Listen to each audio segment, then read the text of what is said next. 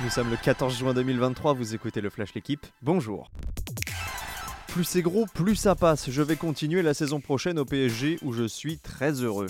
La mise au point sur les réseaux sociaux de Kylian Mbappé a le mérite d'être claire. L'attaquant parisien réagissait à une rumeur jugée infondée, lui prêtant une envie de rejoindre le Real Madrid dès cet été. Le clan Mbappé a également produit un communiqué pour repréciser qu'il n'avait pas demandé son départ du club, mais simplement confirmé la non-activation de son année de contrat en option. Théo Hernandez a passé la journée en soins. Le latéral gauche de l'équipe de France ne s'est pas entraîné hier, mais il pourrait, selon le staff, retrouver les terrains dès aujourd'hui à deux jours de Gibraltar-France.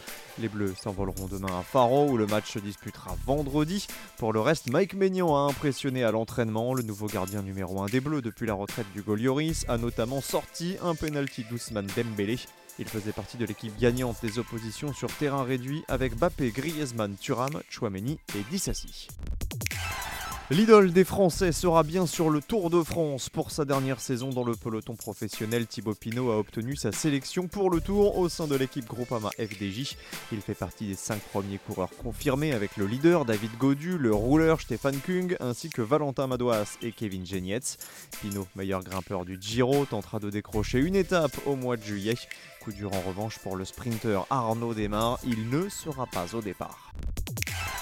Le cyclisme danois se porte décidément très bien après la victoire de Jonas Vingegaard sur le Dauphiné. Son compatriote Mathias Kjelmose Jensen a pris le pouvoir sur le Tour de Suisse hier à l'issue de la troisième étape.